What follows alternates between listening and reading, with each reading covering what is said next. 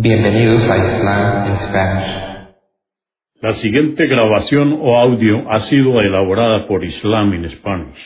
Para escuchar otros temas en español sobre el Islam, visítenos en nuestra página www.islaminspanish.org.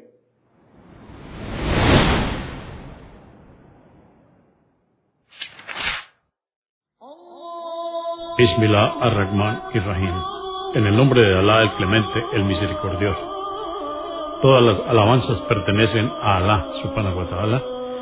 Lo alabamos, buscamos su ayuda y su perdón y le pedimos su guía. Nos refugiamos en Alá del mal en nuestras almas y de la maldad de nuestros hechos. A quien Alá guíe, nadie podrá desviarlo. Y a quien Alá, subhanahu wa ta'ala, desvíe, nadie podrá guiarlo. Atestiguo que nadie merece ser adorado excepto Alá, quien no tiene asociados, y atestiguo que Muhammad, la paz de Dios sea con él, es su siervo y mensajero. La grabación que ustedes esperan escuchar en este día se llama Deseo arrepentirme, pero puntos suspensivos. Esta obra es publicada por la Oficina de Difusión del Islam en Ragua, Arabia Saudita. El autor es Muhammad Salih al-Munahid y revisado por el licenciado Muhammad Isa García. Es un tema muy importante sobre el arrepentimiento. El autor, Muhammad Salih al-Munahid, nos dice el siguiente prólogo. Todas las alabanzas pertenecen a Alá, a Él alabamos y a Él pedimos ayuda. Quien es guiado por Alá nadie podrá desviarlo, y a quien Él no ilumine nadie podrá guiarlo. Atestiguo que no hay otra divinidad excepto Alá único, sin asociados, y que Muhammad es su siervo y mensajero. Alá ordena a todos los creyentes que se arrepientan y expresa a través del sagrado Corán en el capítulo 24, verso 31. Creyentes, arrepentidos todos ante Alá, tal vez triunféis. Los creyentes se agrupan en arrepentidos y pecadores, no existiendo una tercera variante, pues expresa el Todopoderoso en el Corán. Capítulo 49, verso 11. Los que no se arrepienten son los impíos. En la actualidad, muchas personas se han alejado de la religión de Alá, generalizándose los pecados y proliferando la corrupción, a tal punto de no quedar nadie sin contaminarse con algo malo y nocivo, salvo a quien Alá haya protegido. Pero Alá quiere extender su mensaje, haciendo reaccionar a los negligentes y adormecidos para que sientan su incumplimiento y las obligaciones que tienen con él, se lamenten de sus culpas y de su desobediencia. Así entonces despertarán del pecado y se encaminarán hacia el arrepentimiento. Otros, cansados de la vida penosa y estrecha, fruto del pecado, comenzarán a transitar el camino para emerger de las tinieblas hacia la luz. No obstante, se presentan obstáculos en el camino de este último grupo, haciéndolos pensar que estas adversidades les impedirán llegar al arrepentimiento. Los problemas son variados. Algunos surgen de nuestro interior y otros son el resultado del medio que nos rodea. Por este motivo, se preparó esta investigación con la esperanza de aclarar ambigüedades y argumentos confusos. Este audio o grabación comprende el peligro de restarle importancia a los pecados y una explicación de las condiciones del arrepentimiento, su implicancia psicológica y los veredictos legales, entre paréntesis, fatuas, relacionados con el, arrepentimiento, apoyados por las pruebas del Sagrado Corán y la Sunna de nuestro profeta Mohammed, la paz de Dios con él, así como comentarios de grandes sabios. Ruego a Alá que este audio sea de beneficio para todos mis hermanos musulmanes. Me es suficiente de ellos el ruego piadoso y el consejo sincero, Que Alá nos conceda a todos el perdón y firma Mohammed Salih al-Munahid, que es el autor de esta obra. El peligro de ser indiferente ante los pecados. Debes saber que Alá Todopoderoso exigió la sinceridad del arrepentido como un deber. Alá, glorificado sea, expresa en el Sagrado Corán, en el capítulo 66, verso 8, Creyentes, volveos a Alá con sincero arrepentimiento. Alá nos ha concedido un plazo para el arrepentimiento antes de que los ángeles escribas registren el pecado. Dijo el mensajero de Alá, la paz de Dios con él. Por cierto, que el ángel de la izquierda empuña el cálamo, no escribiendo por el lapso de seis horas, para registrar las faltas cometidas por su siervo. Si éste se arrepiente y pide perdón a Alá por ello, no le será registrada. Si así no lo hiciere, le será registrada solamente una mala acción. Otra forma sería que, luego de haberse registrado la mala acción, Alá le conceda un plazo hasta antes de llegarle su hora, que es la muerte. El problema es que muchos no consideran en la grandeza de Alá y le desobedecen con los más variados pecados e incluso intentan minimizarlos. Podrás observar que algunos desdeñan en sí mismos algunas faltas y dicen, por ejemplo, ¿en qué me perjudica mirar cosas prohibidas en revistas o películas? Hasta llegan a preguntarse con menosprecio cuando saben de la prohibición de un asunto, ¿cuántas faltas encierra? ¿Es un pecado pequeño o grande? Si comprendemos esta situación, comparémosla con las dos siguientes narraciones que se encuentran registradas en el libro Sahib de Al-Bukhari. Primero, Anas, que al esté complacido con él, dijo a la gente, vosotros cometéis actos que os parecen insignificantes, de la talla de un cabello. Nosotros, en épocas del mensajero de Alá, la paz de Dios sea con él, esos mismos actos los considerábamos peligrosos. Segundo, Ibn Masud, que Alá esté complacido con él, dijo, el creyente considera sus pecados como quien, sentado al pie de una montaña, teme que ésta caiga sobre él, aplastándolo. En cambio, el desvergonzado considera sus pecados como insectos que posan sobre su nariz, gesticulando con sus manos para espantarlos.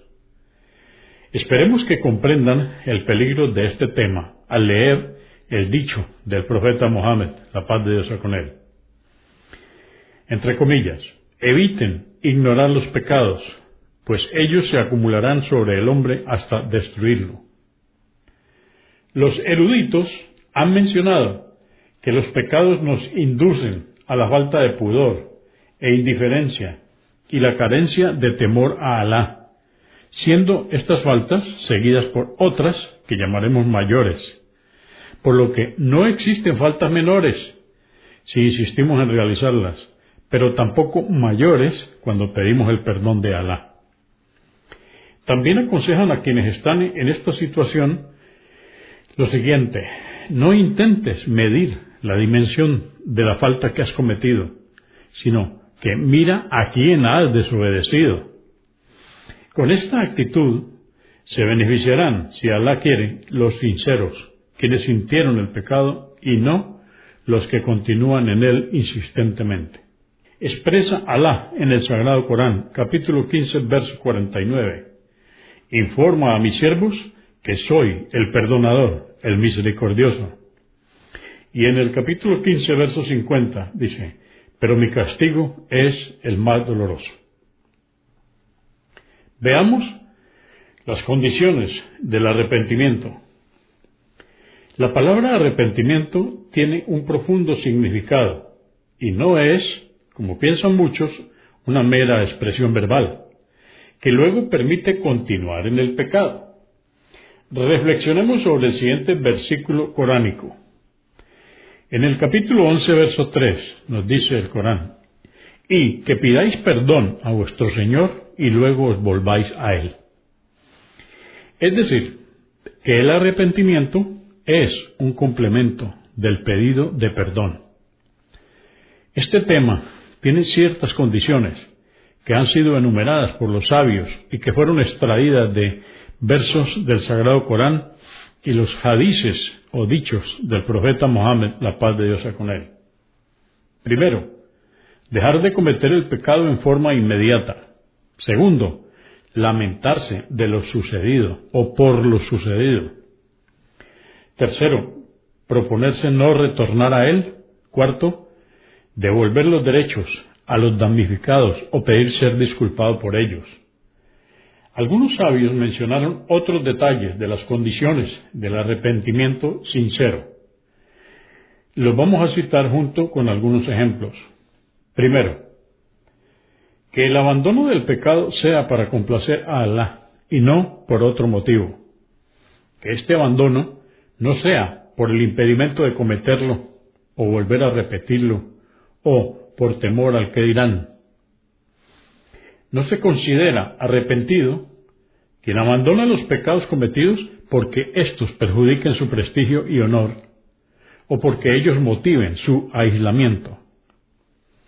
No se considera arrepentido quien deja de cometer algún pecado para conservar su salud, como quien abandona la fornicación o la obscenidad por temor a enfermedades contagiosas. No se considera arrepentido quien deja de robar porque no encuentra cómo ingresar a una casa o abrir una caja de caudales, o por temor a la justicia. No se considera arrepentido quien deja de recibir sobornos, porque teme que quien se lo entregue pertenezca a una organización que combata a los mismos. No se considera arrepentido quien deja de tomar bebidas alcohólicas o de consumir drogas por encontrarse en bancarrota Tampoco se considera arrepentido quien se encuentra imposibilitado de cometer una falta, como mentir, si padece de problemas que le impidan hablar, o de fornicar si pierde la potencia sexual, o de robar si es que sufrió un accidente en sus extremidades. En estos casos se debe lamentar y desarraigar el deseo del pecado o lamentarse de lo sucedido. Dijo el mensajero de Alá, la paz de Dios sea con él, lamentarse es arrepentimiento. Para Alá es igual quien tiene la intención de cometer una falta, estando imposibilitado de cometerla, que quien la realiza. Es igual, ¿no? Repetimos, para Alá es igual quien tiene la intención de cometer una falta, estando imposibilitado de cometerla, que quien la realiza. Recordemos el dicho del profeta, la paz de Dios con él, por cierto, que el mundo es para cuatro tipos de personas. A. Un siervo al que Alá le concede riquezas y conocimiento, preservando en esta situación su unidad familiar, a sabiendas que Alá tiene derecho sobre sus bienes. Este es el rango más digno. B un siervo a quien Alá le concede sabiduría, pero no bienes. Siendo sincero en su intención cuando dice, si tuviese la riqueza de tal persona, el caso anterior, obraría como él. Si en realidad tiene esa intención, la recompensa de ambos es la misma. C. Un siervo a quien Alá le dio riquezas, pero no conocimiento obra a ciegas con sus bienes, sin temor a su Señor, y sin honrar sus lazos familiares con estas riquezas, desconociendo que Alá tiene derecho sobre ellos. Esta es la peor de las categorías. D. Un siervo a quien Alá no le concede riquezas ni conocimiento, y dice, si tuviese bienes, obraría como fulano. El caso C. Teniendo esa intención de hacerlo, la falta de ambos es la misma. Segundo punto, que sienta rechazo por la falta cometida y su perjuicio. El arrepentimiento correcto no es posible que sea acompañado por el sentimiento de placer y felicidad cuando se recuerda los pecados del pasado, o el deseo de volver a ellos por cualquier motivo. Citó Ibn al-Qayyim, Alá le conceda su misericordia, en su libro La enfermedad, el remedio y sus beneficios, sobre los perjuicios que engendran los pecados, entre comillas, carencia del conocimiento, tristeza, dificultad en los asuntos cotidianos, decaimiento físico, falta de obediencia, pérdida de la bendición, escaso éxito, estrechez en el pecho, generación de malas acciones, hábito a los pecados, menosprecio por Alá, menosprecio por, de la gente, vileza, el impedimento de que sean oídas sus súplicas, la corrupción en la faz de la tierra, la pérdida del sentido del honor, la desaparición del pudor y el castigo en la otra vida. Estos conocimientos sobre los prejuicios de los pecados nos hacen alejarnos de ellos, pero algunos se apartan de una falta y se dirigen a otra por muchos motivos, entre ellos Primero, porque creen que esta falta es menor. Segundo, porque su alma se inclina más hacia ella y la pasión o deseo es más fuerte. Tercero, porque las circunstancias de esta falta son más cómodas que otras. Cuarto, porque se hace difícil separarse de sus compañeros o cómplices que cometen dicha falta.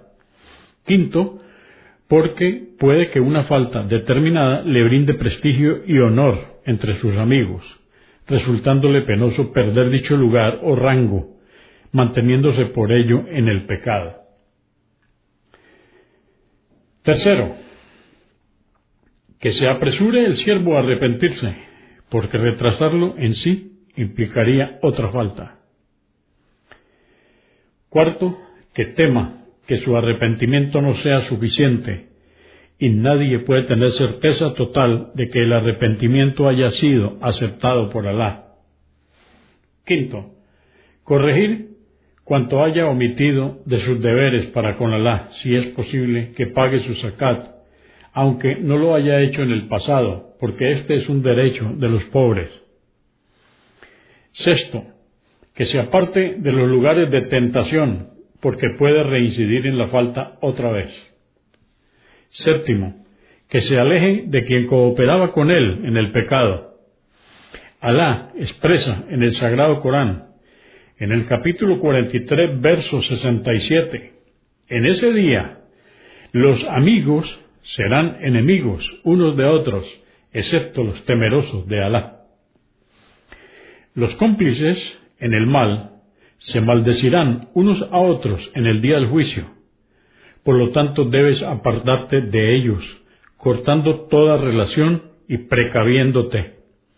Si te ves incapaz de exhortarlos, que Satanás no te venza, induciéndote a volver al pecado. Hay situaciones en las que las personas retornan a las faltas solamente por seguir relacionándose con los compañeros en el pecado. Octavo, deshacerse de todo lo vedado que tenga consigo. Es muy importante que el arrepentido en el umbral de su corrección se abstenga de todo aquello que le recuerde los pecados.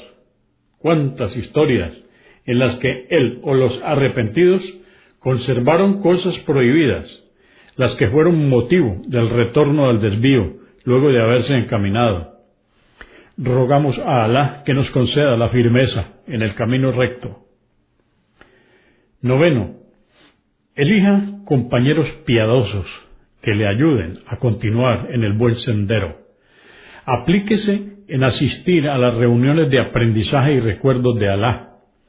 Ocupe su tiempo en aquello que lo beneficie, para que Satanás no encuentre un espacio para recordarle los pecados. Décimo, cuide su cuerpo, utilizando su energía en obedecer a Alá, empeñándose en lo lícito hasta que su cuerpo se nutra correctamente. Un décimo, arrepentirse antes del estertor de la muerte, o antes que salga el sol por el poniente, el día del juicio.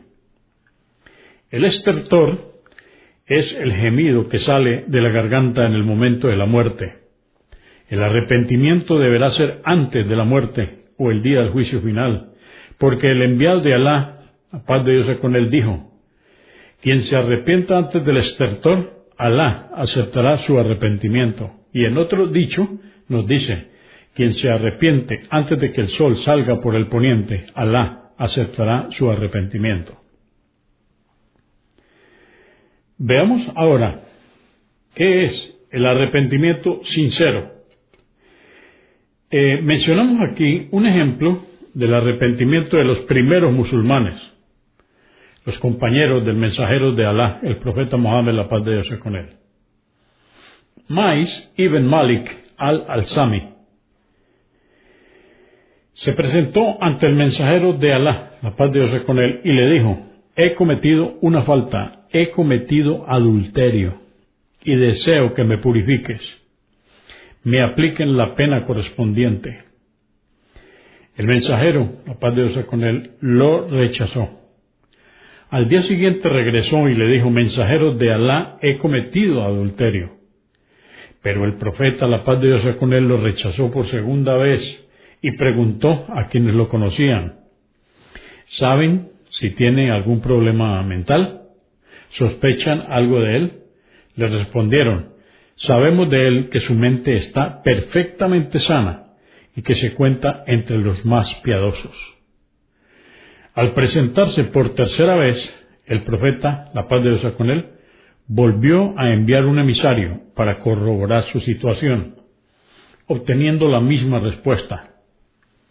En su cuarta presentación, el profeta, la paz de Dios con él, ordenó que fuese lapidado.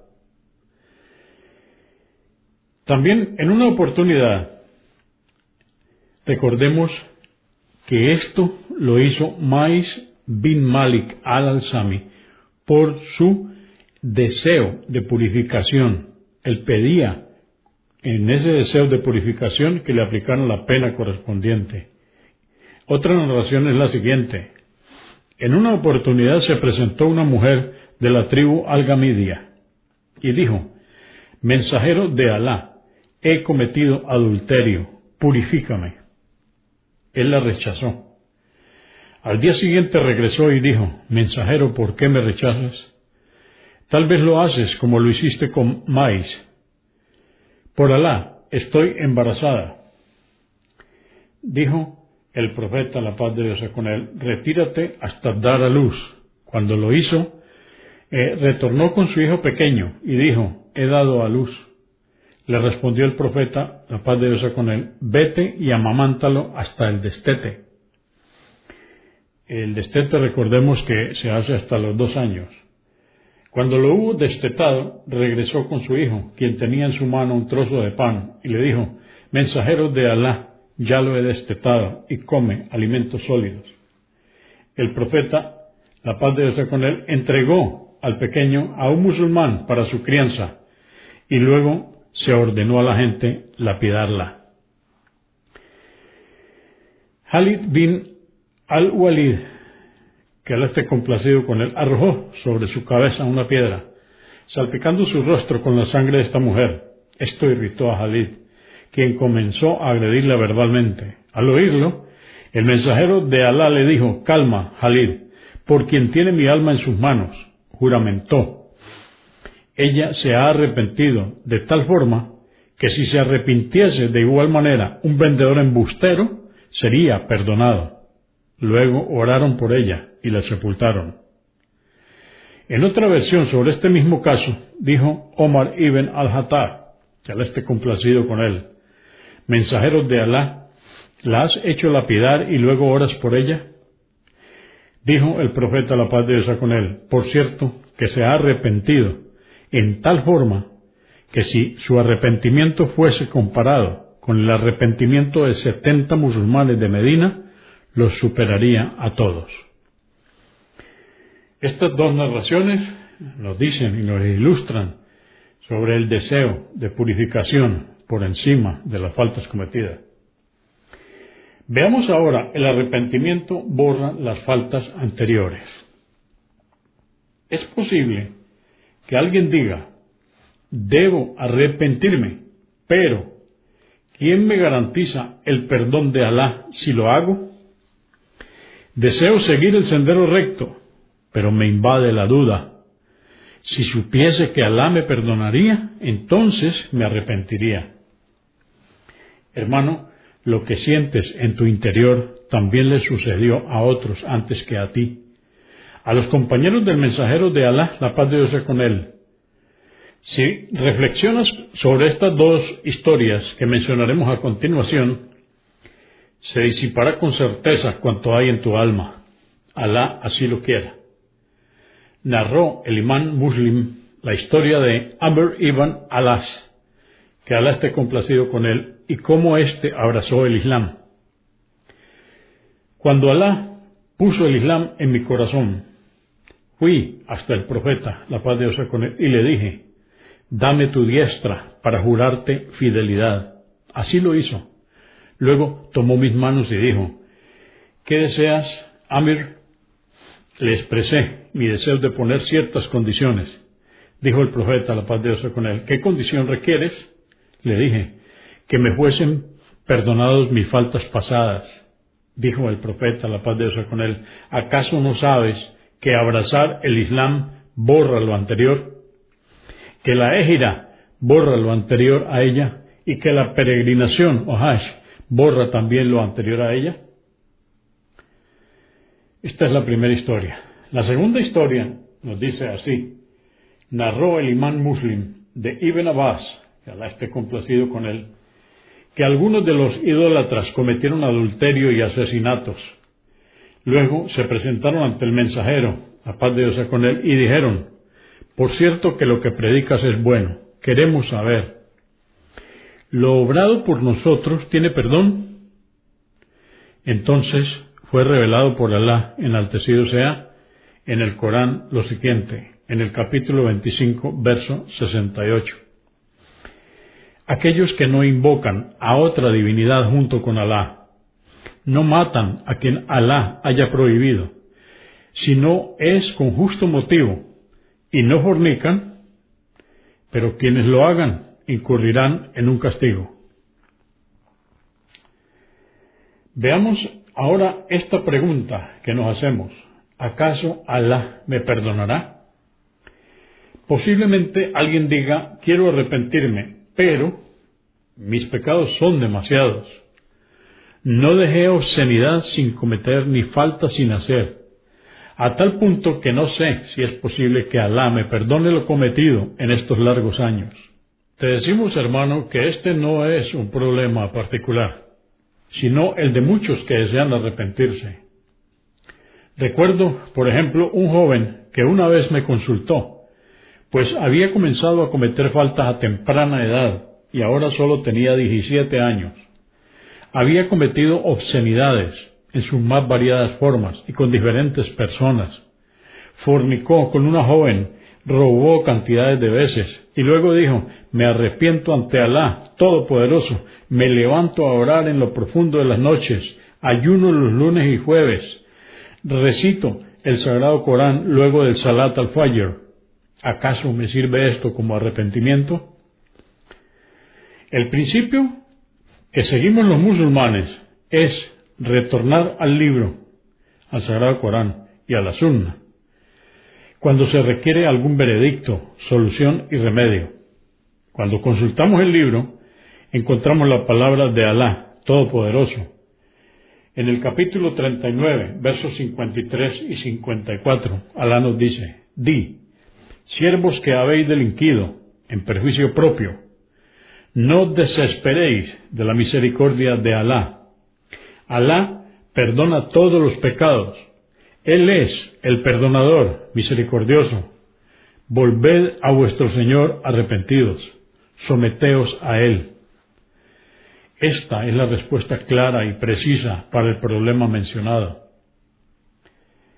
¿Probables causas de esta actitud? A. Suponer que las faltas cometidas superarán el perdón de Alá Esto se genera ante una falta de convicción y confianza en la misericordia del Todopoderoso. B. Falta de fe en el poder de Alá, quien es capaz de perdonar todos los pecados. C. Falta de esperanza. D.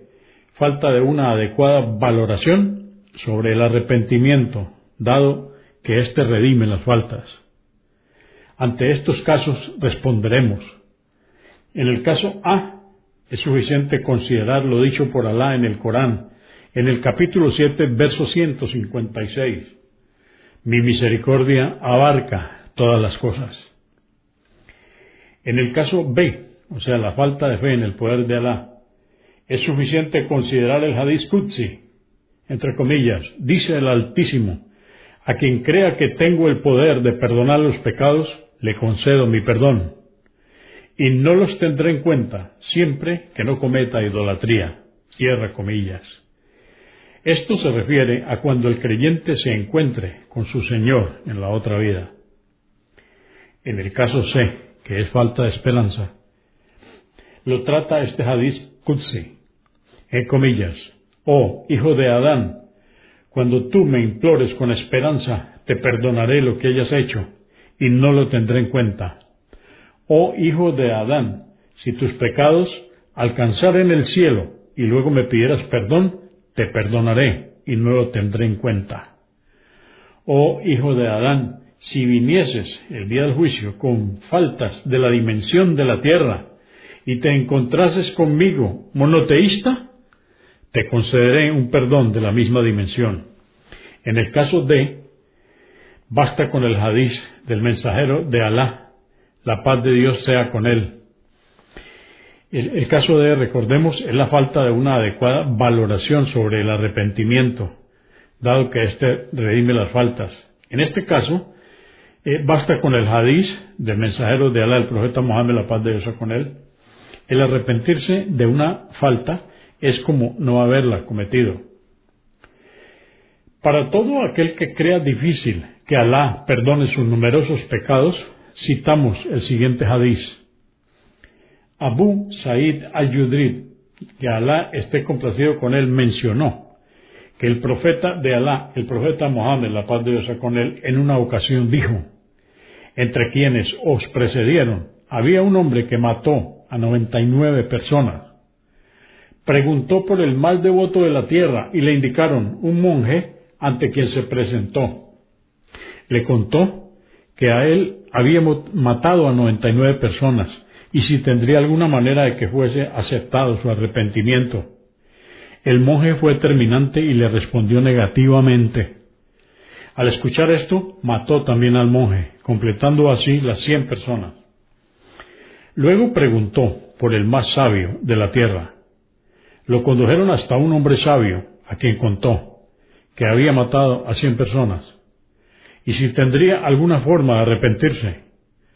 Le respondió este hombre, sí, y expresó, nadie puede interponerse entre tú y el arrepentimiento. Pero le indicó un lugar y dijo, dirígete allí, porque hay personas que adoran a Alá, enaltecido sea. Adóralo con ellos y no regreses a tu tierra, pues allí te corromperías. Se marchó pero al llegar a la mitad del camino lo sorprendió la muerte.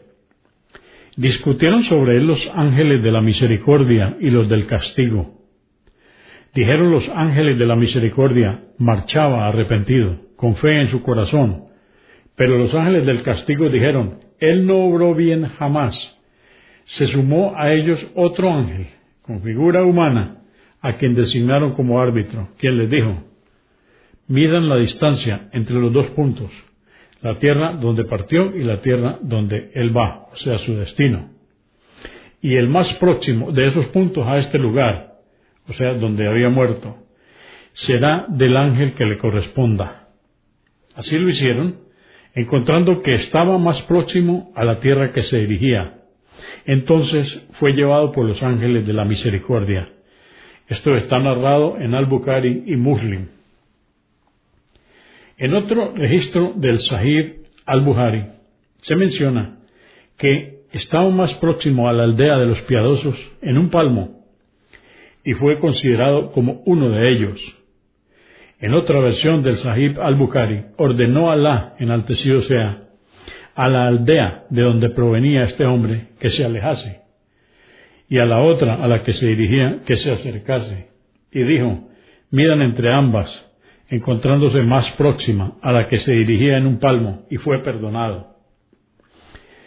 ¿Quién puede interponerse entre ustedes y el arrepentimiento? ¿Acaso les parece que sus pecados son mayores que los de este hombre, al cual Alá perdonó? Entonces, ¿por qué desesperarse? Más aún, el asunto es más trascendente, más que trascendente. Reflexiona sobre lo dicho por Alá, enaltecido sea. En el Sagrado Corán, capítulo 25, versos 68, 69 y 70, nos dice lo siguiente quienes no invocan a otra divinidad junto con Alá, no matan a nadie que Alá haya prohibido, si no es con justo motivo, y no fornican, pero quienes lo hagan incurrirán en un castigo.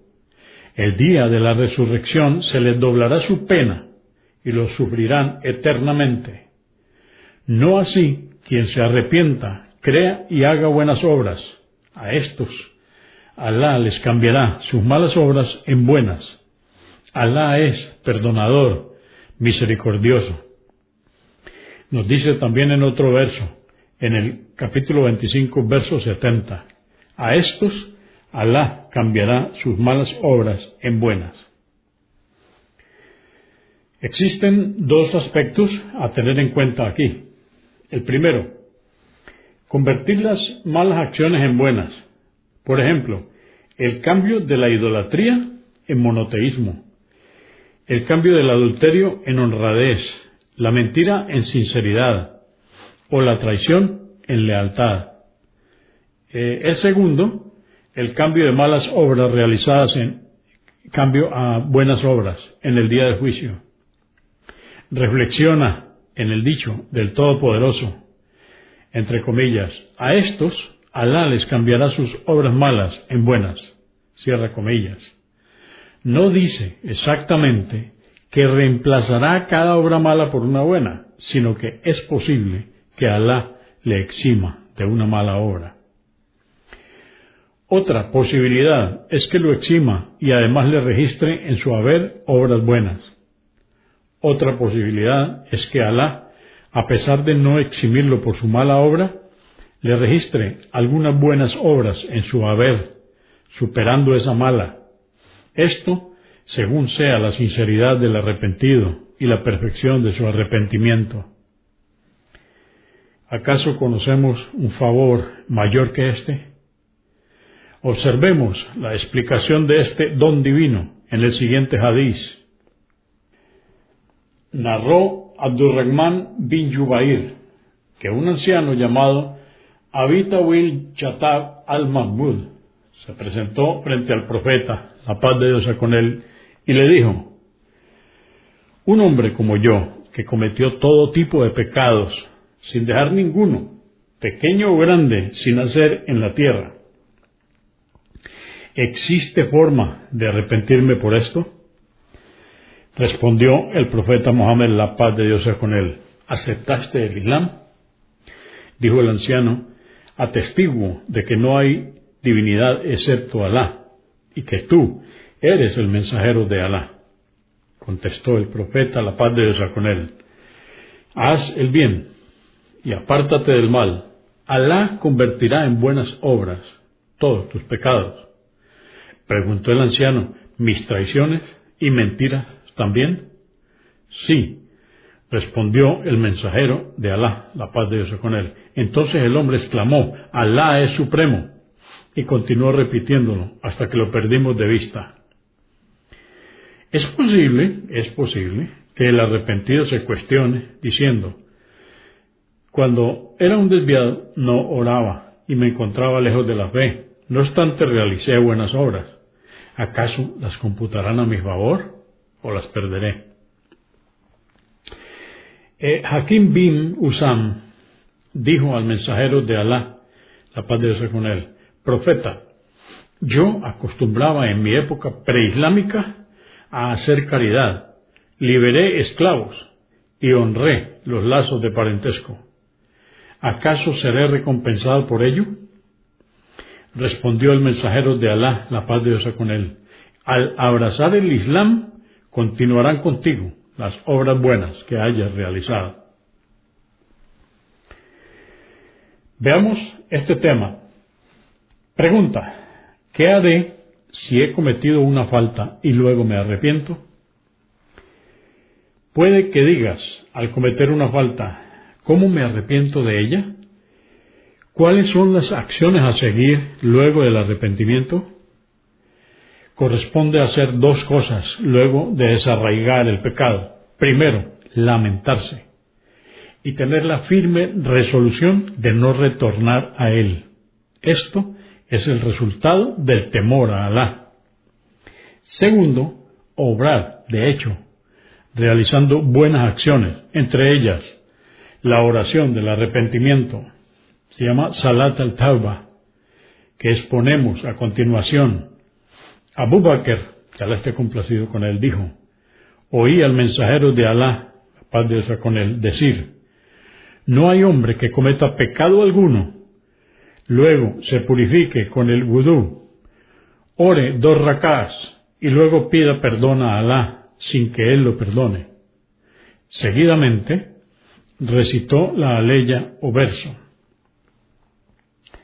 Entre comillas, esto nos lo dice el Corán en el capítulo 3, verso 135. Aquellos que si cometen una obscenidad siendo injustos consigo mismos, recuerdan a Alá y piden perdón por sus pecados y no reinciden a sabiendas.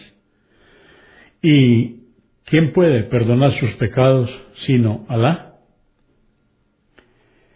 Se han citado otras formas de realizar los dos rakás. Referimos que los dos rakás son las postraciones que se hacen. Y cuando dijimos el udú, es el acto de purificación antes de hacer la oración. Eh, entonces decimos, se han citado otras formas de realizar las dos rakás que sirven para espiar los pecados. Por ejemplo, primero, realizar correctamente el udú. Ya dijimos la ablución, la purificación, que es una forma de purificar los pecados. Por ejemplo, decir Bismillah en el nombre de Alá antes de comenzar a realizarlo y mencionar luego, atestiguo que no hay más divinidad excepto Alá único, sin asociados, y atestiguo que Muhammad es su siervo y mensajero. Señor nuestro, cuéntame entre los arrepentidos y hazme de los purificados. Glorificado y alabado seas, Señor nuestro. Atestiguo que no hay otro Dios sino tú.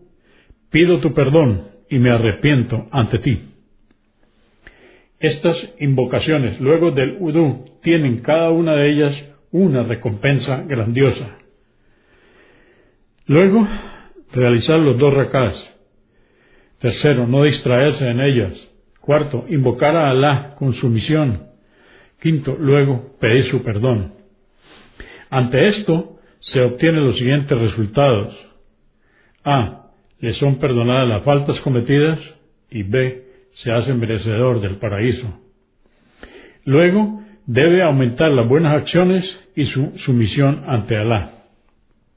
Cuando Omar ibn al-Hattah, que Alá esté complacido con él, percibió, luego de su irreverencia en la expedición de Judeibía, haber discutido con el mensajero de Alá, la paz de Dios con él, dijo, realicé obras de bien para espiar mi pecado. Reflexionemos sobre el siguiente hadiz del profeta Mohammed, la paz de Dios con él. Entre comillas, el ejemplo de quien obra mal y luego hace una buena acción es como quien tiene puesta una cota de mallas muy estrecha que le ciñe el cuello, asfixiándolo.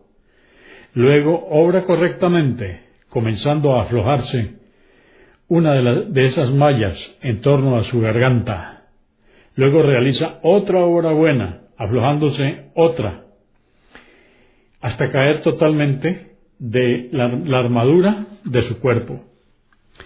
Las buenas acciones liberan al pecador de la prisión del pecado, extrayéndolo hacia el amplio mundo de la obediencia.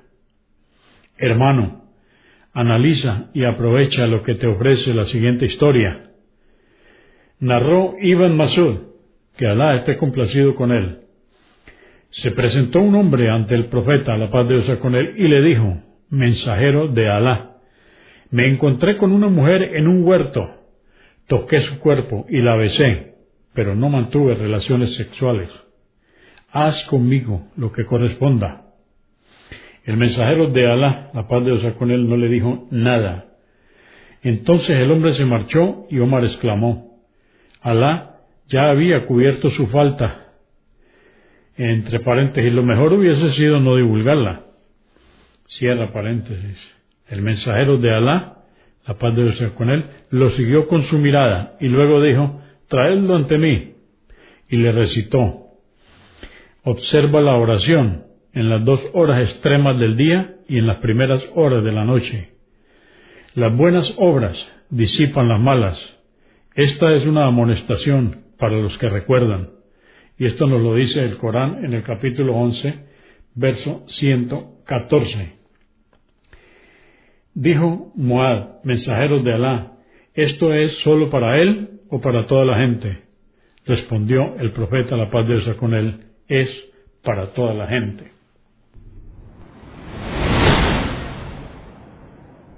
Consúltenos en la página www.islaminspanish.org.